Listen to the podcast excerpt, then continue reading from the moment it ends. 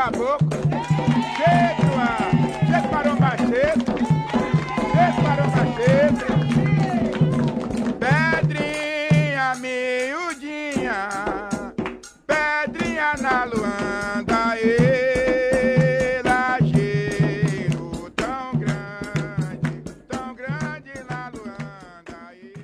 Olá, sejam bem-vindos e bem-vindas ao Encruzilhadas, seu podcast das histórias das ruas, vielas, becos, encruzilhadas. Eu sou Gabi Moreira, você está na Central 3 e ao meu lado, Luiz Antônio Simas. Simas, no nosso podcast de hoje vamos falar sobre as festas de rua. São muitas, para tudo quanto é lado. Ah, muitas. Se bobear, a gente podia passar o ano inteiro só com festa, que tava uma beleza, né? Como diria o meu querido filósofo carioca Beto Sem Braço, o que espanta a miséria é festa. Vamos pular o carnaval e começar como todo calendário depois do carnaval? Depois do carnaval, porque aqui o ano começa com.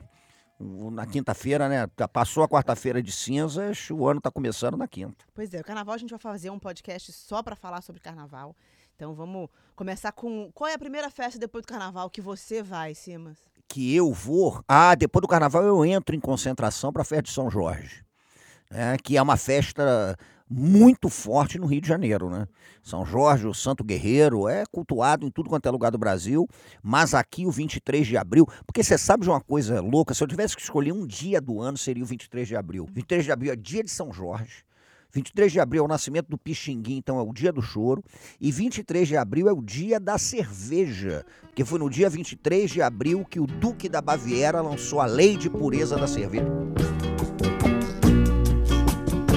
Domingo 23, domingo 23 é dia de Jorge, é dia de Jorge, é dia dele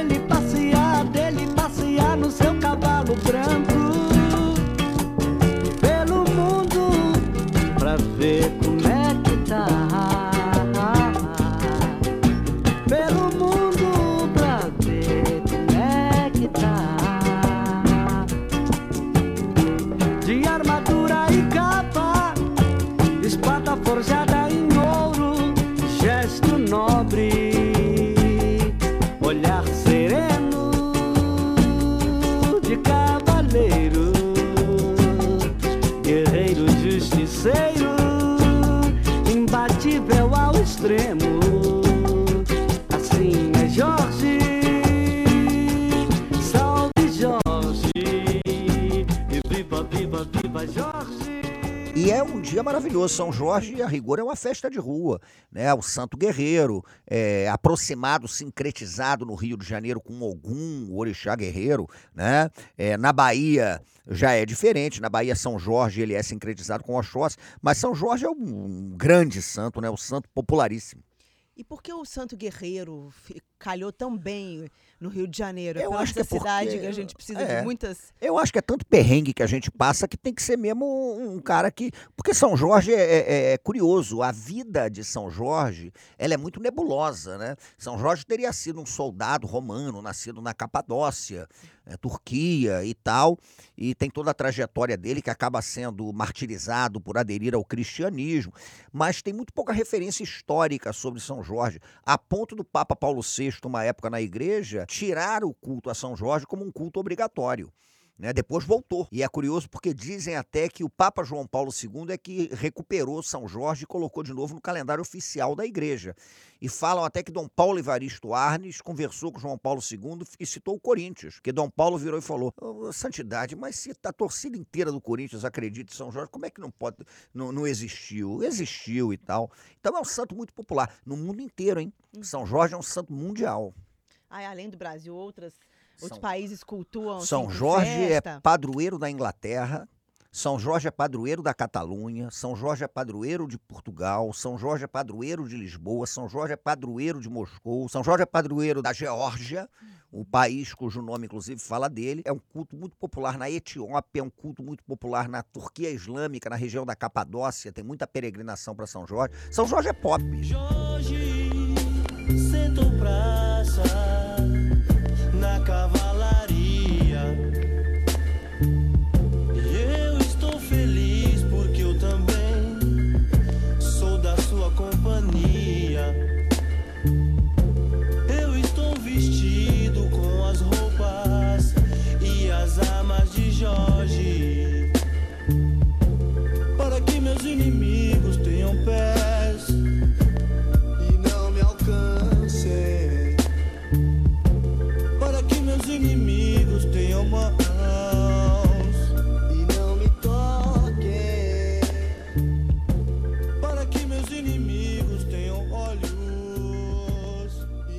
no Rio de Janeiro ele foi aproximado de Ogum, que é um orixá da guerra, e é um orixá que defende o sujeito também o tempo todo, é um orixá que te mantém de pé, essa aproximação dá a São Jorge uma popularidade enorme. Né? Tanto que a festa de São Jorge para o centro da cidade, para Quintino Bocaiúva, que é o bairro do Rio onde tem a igreja dele. E é queima de fogos, é cerveja, é carne, é samba misturado com romaria, é o profano lambuzado de sagrado, sagrado lambuzado de profano. É um negócio impressionante. Eu acho, Gabi, sinceramente, que hoje a grande festa de rua do Rio de Janeiro, tirando o Carnaval e o Réveillon, é a festa de São Jorge. Ela ocupa um espaço, por exemplo, que em outros tempos foi ocupado pela festa da Penha, que era uma festa religiosa portuguesa e que acaba virando uma festa que anuncia o Carnaval do Rio de Janeiro. Porque ao mesmo tempo o sambista fazia roda de samba lá embaixo e subia as escadarias da Penha para pagar promessa.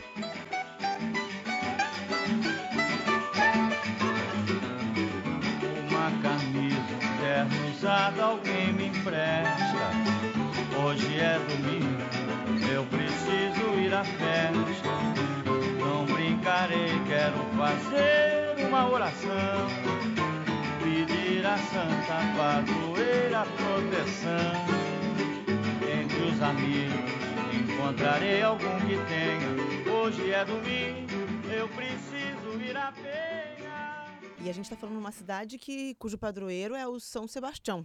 Não Pa- rola um ciúme aí? Ah, padroeira é São Sebastião, mas vamos e venhamos que São Jorge está com mais moral do que São Sebastião no Rio de Janeiro. E depois de São Jorge, sim, mas a gente tá em abril, pulamos maio, o mês das mães, santas mães, É. e vamos pra junho. E o São João, muita festa no Nordeste. Por que que fixa lá no Nordeste mais o São João? Por E- causa da musicalidade, Eu talvez? acho que São João é uma festa é, de rito agrário, né? porque é muito interessante que na Idade Média, por exemplo, era muito comum que você tivesse em algumas partes da Europa os ritos ligados à fogueira anunciando o início do período da colheita. O São João europeu, ele está ali no solstício do verão. Né? Então tá chegando o tempo da colheita, tá chegando o tempo do cultivo da terra, da colheita e tal. E a fogueira é muito ligada aos ritos da colheita no paganismo. O cristianismo redefine essa questão da fogueira. Então a fogueira começa a ser aproximada ao cristianismo, sobretudo ligado a São João Batista. O que se conta, por exemplo, da tradição da fogueira é que Maria estava grávida de Jesus e sua prima Isabel estava grávida de João Batista. A tradição popular conta que com barrigas enormes, uma já não tinha mais como visitar a outra, elas combinaram. O primeiro que nascer, a gente acende uma fogueira para avisar. Então Isabel deu à luz a João Batista, mandou acender uma fogueira para que Maria visse a fumaça, né? Daí se explicaria a força da fogueira.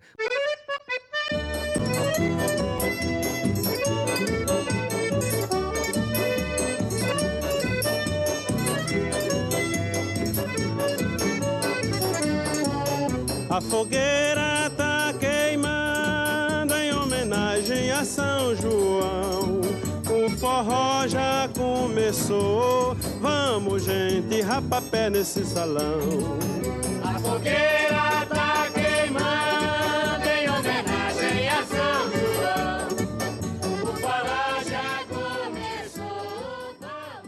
sertão nordestino é uma festa de pedido de boa safra, que você bota espiga de milho, pedindo que a colheita seja boa. E aí se mistura com uma musicalidade fantástica. E o Luiz Gonzaga, nosso convidado desse podcast, ninguém melhor do que ele para falar um pouco sobre esse, esse país sem fronteiras. Não é um país, é uma região, mas é um país praticamente o Nordeste. E que está em tudo quanto é lugar, né? O Rio é Nordeste, São Paulo é Nordeste, o Nordeste é, é crucial para a gente entender essa aventura civilizatória brasileira. E o Gonzagão, né, nascido no Exu, ali na fronteira entre o, o Pernambuco e Ceará, ali no Araripe, é um gênio da raça. Eu amo minha terra, aquele pé de serra que me deu o nome. Lá no meu pé de serra, deixei ficar meu coração. Ah, que meu pai me ensinou a tocar um pouquinho daquela sanfoninha dele. E decantando minha. Só Exu eu já fiz umas 10 canções para Exu. Decantei o Nordeste. Então, a minha terra é meu mundo. E o Nordeste é um grande país, sem fronteira. Tem a sua própria cultura, seu próprio povo, as caboclas parecidas, os cabras tudo pa- parecido, valente, inteligente, trabalhador. Só falta é trato. Grande personagem que ajuda a contar muito a história do Nordeste, a história da música nordestina, né, Simas? Ah, esse aí é genial, né, rapaz? E eu tenho uma ideia que é a seguinte: eu acho que é o primeiro grande artista pop brasileiro é o Luiz Gonzaga. Inclusive porque o Luiz Gonzaga, quando chega ao Rio de Janeiro para tocar sanfona, ele tocava sanfona de terno, né, com gravata e tal. E aí foi um cearense, Armando Falcão, putz, que foi ministro da Justiça na ditadura militar, aquele negócio todo, mas que era cearense, que vendo Gonzaga tocar, Gonzaga no Rio foi morar na região do Estácio de Sá e tal, sugeriu que ele se vestisse como nordestino. Então você vê aquele sujeito com aquele chapéu de cangaceiro, com aquele gibão de vaqueiro, né, tocando aquela, aquela sanfona, com uma voz maravilhosa, porra, com um baião. Esse foi grande, o baião explode no país inteiro. O Gonzagão é nota 10. Olha pro céu, meu amor, vê como ele está lindo. Olha pra aquele balão multicor, como no céu vai sumindo.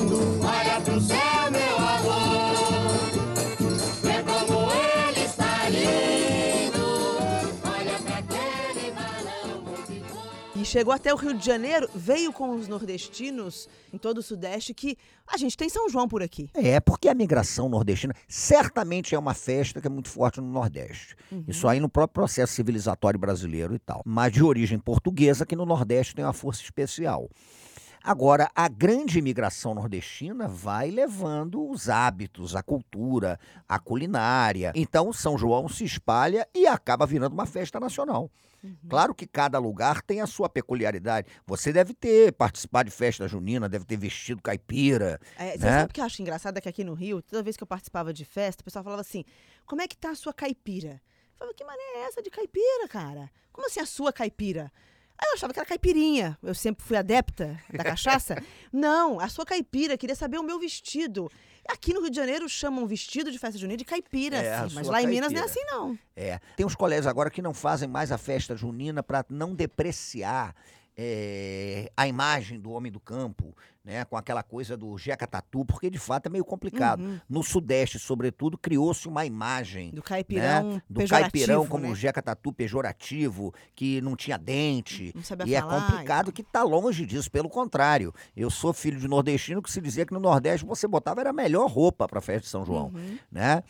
E a outra coisa é que alguns lugares, pasme, Gabi, eu já soube disso, não estão mais falando de São João, Santo Antônio e São Pedro por conta do avanço do neopentecostalismo, que não cultua santo e não quer ouvir falar em santo. Então eles preferem chamar de festa do campo, né, em alguns lugares. Uns para não eh, estereotipar a figura do caipira e outros para simplesmente tirar a tradição dos santos católicos, que é fundamental, São João, Santo Antônio e São Pedro, nos festejos populares. Mas é um festão, é um festão, não e tem o que eu dúvida. mais gosto é de comer, você falou de comida, a canjiquinha salgada. Aí é outra crítica que eu faço. Em Minas Gerais e no Nordeste, a canjiquinha. Quando você fala canjiquinha aqui, você fica numa fila, você espera comer uma canjiquinha salgada, que é aquele milho que dá pra, que dá pra pássaro, né? Mas que com uma costelinha, uma couve, uma linguiça, fica uma delícia. Aqui a canjiquinha é doce, só tem a doce. É, a canjiquinha aqui é doce, é a tradição da canjiquinha Muda isso aí, doce. hein? Eu tenho que admitir, eu, rapaz, é, vai tá feia a coisa. O São João também tá complicado, porque hoje você tem São João no Nordeste que tá gourmetizado também, né? Com camarote, camarote de, Ah, de- de mega camarotes, camarote VIP e tal. Mas eu acho que é uma grande festa do Brasil, não tem a dúvida. É São João, a noite é de São João, alegria no meu coração.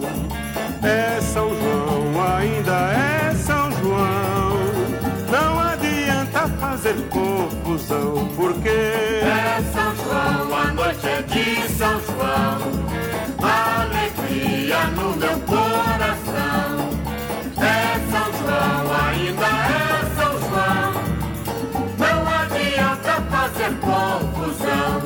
Balão no ar. Vejo sim, Vê quanto foguetão, vejo sim. quanta lanterna acesa, vê a natureza embelezar o sertão.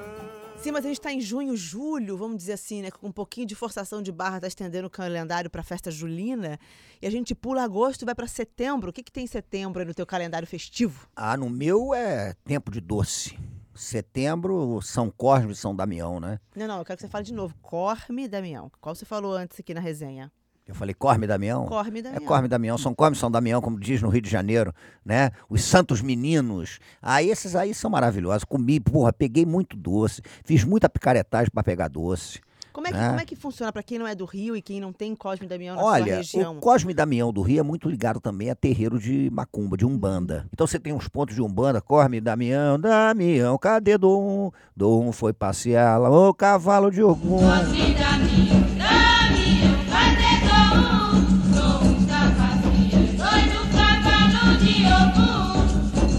Damião, Damião, cadê Dom? Então essa tradição do doce de São Cosme e São Damião é uma tradição muito forte no Rio de Janeiro. E tem truque de criança. Por exemplo, um truque de São Cosme e Damião é você entrar na fila para pegar o doce, pegar, mudar de camisa, voltar para a fila pegar o doce. E se a pessoa diz, peraí, mas eu já te dei o doce, você falou, não, não deu pro meu irmão gêmeo, porque eu tô até com a camisa diferente. E ninguém que dá doce de Cosme e Damião ousa negar um saquinho para irmão gêmeo, porque Que você vai vai, voltar, contrariar o santo. vai quebrar Então era uma magia. picaretagem que a gente fazia quando era mulher, que era mudar de camisa, chegar com a maior cara de pau. Ué, mas você de novo? Não, eu de novo não, é meu irmão que veio aqui pegar primeiro, nós somos gêmeos. Mas ainda tem bastante. Você falou que eh, eu- Tem, a gente ainda muito. vê muito no subúrbio. Muito, eh, muito. Os carros parando ali nas praças, até você vê uma quantidade de criança correndo para dentro de um carro. Você fala, gente, o que, que é isso? O que, que é isso? Você vai ver, na verdade, aí você se lembra que é, o dia de Cosme e Damião. Dia de 29 Cosme e de Damião, setembro? 27 de setembro. 27, olha aí, eu já É, tô errada, eu não 27 de peguei se- doce. 27 de setembro, Cosme e Damião. Agora, a história, brevemente pra gente, pra quem não conhece a história dos dois, Cosme e Damião. Eram médicos, né? O que se diz foram médicos cristãos que teriam nascido na Síria e eram médicos que atendiam sem cobrar dinheiro, atendiam por caridade, em nome do cristianismo, e acabaram sofrendo o suplício na perseguição aos cristãos. Olha a patota de Cosme aí, compadre. Ih, que beleza, tá chegando um por um. Oi, linda mulher, mulher, mulher, mulher, mulher. Você não terá o meu amor, pode tentar o que quiser. Já levou o meu nome na macumba pra me amarrar. E tentou diversas vezes me prejudicar. Mas minha cabeça é sã. Porque Cosme é meu amigo e pediu a seu irmão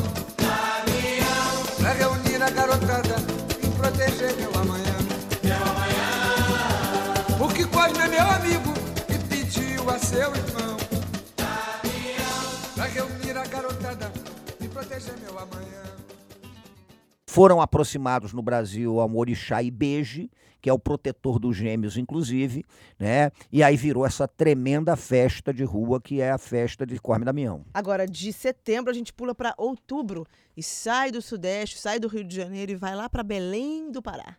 Mais ao norte que a gente puder para falar de Sírio de Nazaré. Isso é uma festa, é o Natal, né? Uhum, a turma de Sírio. Belém. E aí, o que, que você achou? Eu nunca fui ao Sírio lá, eu fui ao Sírio no Rio, lá nunca fui. Eu vou te confesso que eu não assisti do chão, não. Eu assisti das janelas dos prédios. Eu morei um tempo em Belém do Pará. Meu filho foi feito em Belém do Pará e nasceu, foi emplacado no Rio de Janeiro. Nasceu no Rio de Janeiro. Chassi é carioca, mas ele foi feito lá. E eu, eu achava muito curiosa aquela festa da santa passando e todo mundo querendo pegar o Sírio eh, de Nazaré, encostar no Sírio de Nazaré. Mas eu te confesso que eu tenho pouco conhecimento sobre a história eh, de como é que aquilo se tornou uma festa tão popular lá em Belém. É um milagre, né? Porque o que se fala é de uma estátua de Nossa Senhora de Nazaré que foi achada num ribeirão. E aí, isso é século XVIII, foi erguida uma capelinha para essa Nossa Senhora de Nazaré. E o que se dizia é que no milagre da santa, ela sempre voltava ao lugar onde ela tinha sido encontrada. Então diziam que era um milagre, que você botava a estátua da santa na capelinha, na outro lugar, e a estátua da santa voltava para aquele lugar, para aquela capelinha onde ela tinha sido encontrada. E aí criou-se a, a tradição do Círio de Nazaré, que exatamente representa simbolicamente o milagre da santa, né? E eu acho bacana porque a festa do Círio, ela é uma festa de fervor religioso, a grande festa católica do Brasil é a festa do Círio de Nazaré, e ao mesmo tempo ela é muito profana também, né? por causa das barraquinhas, por causa das comidas, por causa das brincadeiras de quermesse de criança. Então é uma tremenda festa religiosa e ao mesmo tempo lambuzada dessa alegria profana de você encontrar as pessoas e festejar, né?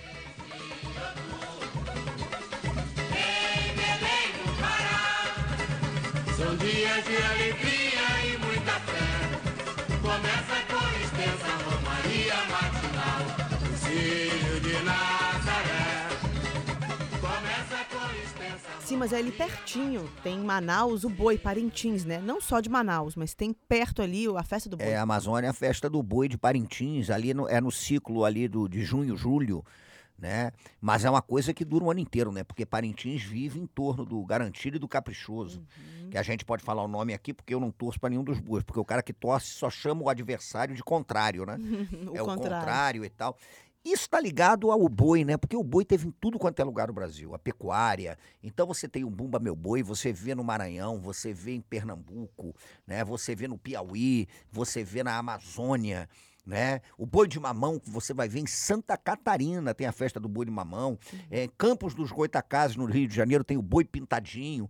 Porque o gado teve em tudo quanto é lugar. Uhum, Então, o ciclo das festas do boi é um ciclo ligado ao gado, uhum. né? E é muito bonito esse troço, é muito bonito. Onde teve pecuária, você criou uma certa cultura que circulava em torno do boi, inclusive do fantástico do boi. Né? A história mais conhecida do boi de Catirina. A negra Catirina que queria comer língua de boi, e aí o marido de Catirina eh, pega o boi do, do patrão dele, né? E para dar a língua para a nega Catirina comer, porque ela estava grávida. E aí o patrão sabe que é castigar o pai Francisco. E aí, no, no enredo mais famoso, no meio desse castigo, o boi ressuscita e aparece dançando, e aí todo mundo se reconcilia. Então, o, o ciclo do boi é muito bonito. Tá ligado à pecuária, tá ligado ao vaqueiro, tá Ao ligado ao ciclo do gado, ao sertanejo, aquele negócio todo. Você vai ter o velho Luiz Gonzaga, né, o nosso convidado, por exemplo, que gostava de, de usar, misturar duas vestimentas. O Luiz Gonzaga usava o gibão do vaqueiro, né, daquele cara que tangia boi, Uhum. né, e na cabeça o chapéu do cangaceiro. Então era uma mistura de Lampião, rei do cangaço, né, com os tocadores de gado, os grandes vaqueiros que atuavam no sertão nordestino. Quando eu vi aquele retrato de Lampião nos jornais, eu sabia que minha mãe odiava Lampião. Aí eu começava a insultar minha mãe. Ah, mãe, que homem bonito. Aí eu mas esse homem, hein, mãe? Tem, mulher, tá conversando, moleque. Você é um bandido, cangaceiro, mata gente. Mata nada. Você é um bonito demais. Sim, mas aí a gente está vendo assim tanta riqueza cultural vinda do Nordeste, do Norte, se misturando, porque esse país é misturado mesmo. E fico pensando, por que, que em outubro, então, a gente não pega o boi apropria o boi em todas as escolas e condomínios e por aí? E ao invés disso, a gente tem aí um Halloween, uma festa importada que não conecta com nada, a não ser com as vendas de objetos e adereços que vão fazer alusão, uma festa americana. É, o Halloween é complicadíssimo, né? Porque tem o Oktoberfest também, mas aí tá ligado à tradição da imigração, né? A imigração alemã ali Uhum, sul, pro sul do país. pro sul do país. E aí ele tem a festa que começa ali em Blumenau e que hoje virou um fenômeno, tem o Oktoberfest em tudo, Uhum. né? Que é impressionante. Mas ali você tem uma questão ligada à cultura do imigrante, tudo bem. Agora o Halloween é, é um troço esquisitíssimo, porque você nem abrasileirou esse troço. Uhum. Quando você fala, por exemplo, de Dia dos Namorados, né? Nós não temos o Dia dos Namorados no dia de São Valentino, Uhum, porque não que tem é nada a ver com a nossa 14 de cultura. Né? O Dia dos Namorados aqui é na véspera de Santo Antônio, porque Santo Antônio é o santo casamenteiro. Então, Uhum. se o santo casamenteiro é 13 de junho, o Dia dos Namorados é na véspera do casamento, né? No dia 12 de junho. Ainda faz algum sentido além do É. comercial. É, ainda que a ideia tenha sido do pai do Dória, né? Que era, que era um publicitário ligado à Associação lá Comercial de São Paulo. Agora, o Halloween realmente é complicado. Tentaram, você sabe que tentaram botar ali o dia do Saci Dia do Pererê, né? Saci. Pra Na verdade, tem no combater. interior de São Paulo, É. em São Luís de Paraitinga, tem a festa, não tem? Tem a festa do Saci, que diz que é genial, né?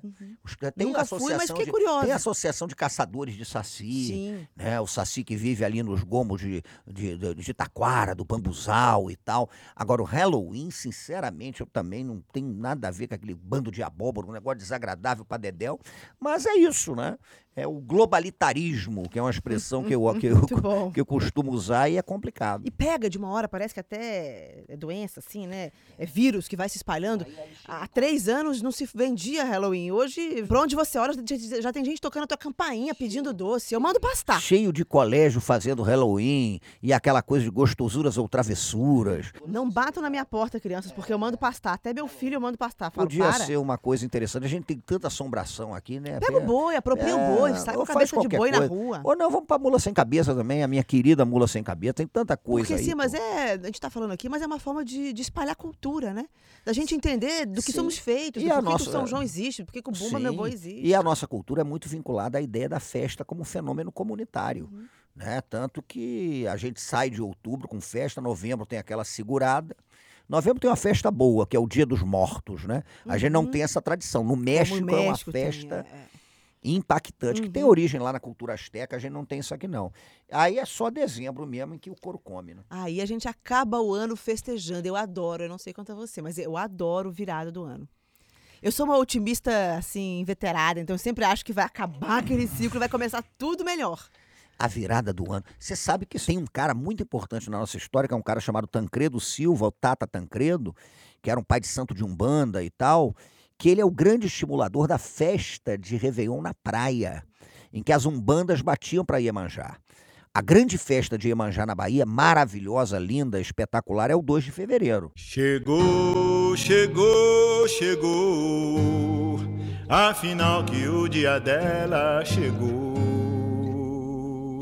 Dia 2 de fevereiro, dia de festa no mar. Eu quero ser o primeiro pra salvar Iemanjá. Dia 2 de fevereiro, Caíme com aquele vozeirão. No Rio de Janeiro, a tradição dos presentes no mar é a tradição do 31 de Do dezembro. 31 de dezembro. Que é uma festa muito vinculada aos ubandistas daqui. E aí virou um festão. Uhum. Né? Então é diferente do 2 de fevereiro, que na Bahia, ao lado da, da lavagem das escadarias do Bonfim, do 2 de julho, que é a independência da Bahia, né? são duas festonas da, da, da Bahia. Aqui o 31 de dezembro é isso. Agora, é complicado porque eu gosto do Réveillon também, mas a praia tá meio privatizada, né? Cheio de, de, de, de quiosque ali cercando a praia. Mas acho que ainda continua Mas ainda mantendo acho uma que certa, consegue. Você uma consegue certa fugir força disso e ficar popular. só com o pé na areia, É, com consegue. o seu frango e a farofa. E sai pouca confusão, quiser. né? Sai pouca confusão. Pouca confusão. Eu passo rigorosamente todo ano no Rio de Janeiro, ali na praia, e pouquíssimas vezes eu vejo. Assim, vê uma correria ali, outra, mas são milhares de pessoas, né? Você não vê grandes problemas. Ah, eu passo também. Aí não tem jeito. Réveillon normalmente aqui e geralmente na praia. Simas, e toda festa tem seu fim, carnaval também, mas festa, Réveillon, eu costumo assistir o primeiro nascer do sol. Isso é uma tradição que eu cumpro sozinha, porque mais ninguém me acompanha nessa É, história. quando eu tenho condições, É, eu então. costumo também Lá em casa é assistir assim a- também, mas eu ao fico. nascer do sol, mas às vezes complica. Complica, mas eu fico porque eu sou guerreira. Né? A gente tá falando de São Jorge ali, mas eu acho que eu carrego um pouco disso aí. Assisto sozinha, mas assisto. E já é pré-carnaval, né? Já é, É. pré-carnaval. Já é um esquenta. E aí a gente, com essa aula aí de festas religiosas e profanas, chegamos ao fim de um Encruzilhadas, o seu podcast das histórias das ruas, as histórias miúdas, dos becos e vielas de todo esse Brasil. O Encruzilhadas é produzido pela Central 3. Eu sou Gabi Moreira e ao meu lado Luiz Antônio Simas. O meu Twitter é Gabi underline Moreira e o seu Simas? Simas Luiz. Luiz com Z. Z de Encruzilhadas. Na nossa direção e edição, Pedro Asbeg. O técnico do estúdio, Vinícius Leal. Estamos no estúdio da Audiorama, em Botafogo, Rio de Janeiro. O Twitter da Central 3 é arroba Central 3 e assim também no Instagram. Nosso podcast está disponível no Spotify, no iTunes e em todos os principais agregadores de podcast, além do site da Central 3. Nossa produção é 100% gratuita e independente e exige recursos. Por favor, colabore acessando ao central3.com.br. Chegamos ao fim de mais um Encruzilhadas. Até a próxima, até a próxima festa.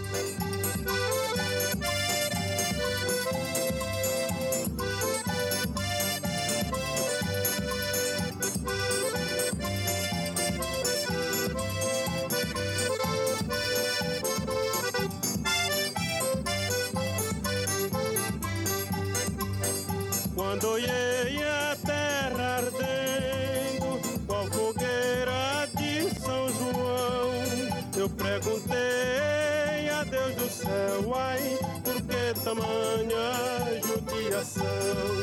Eu perguntei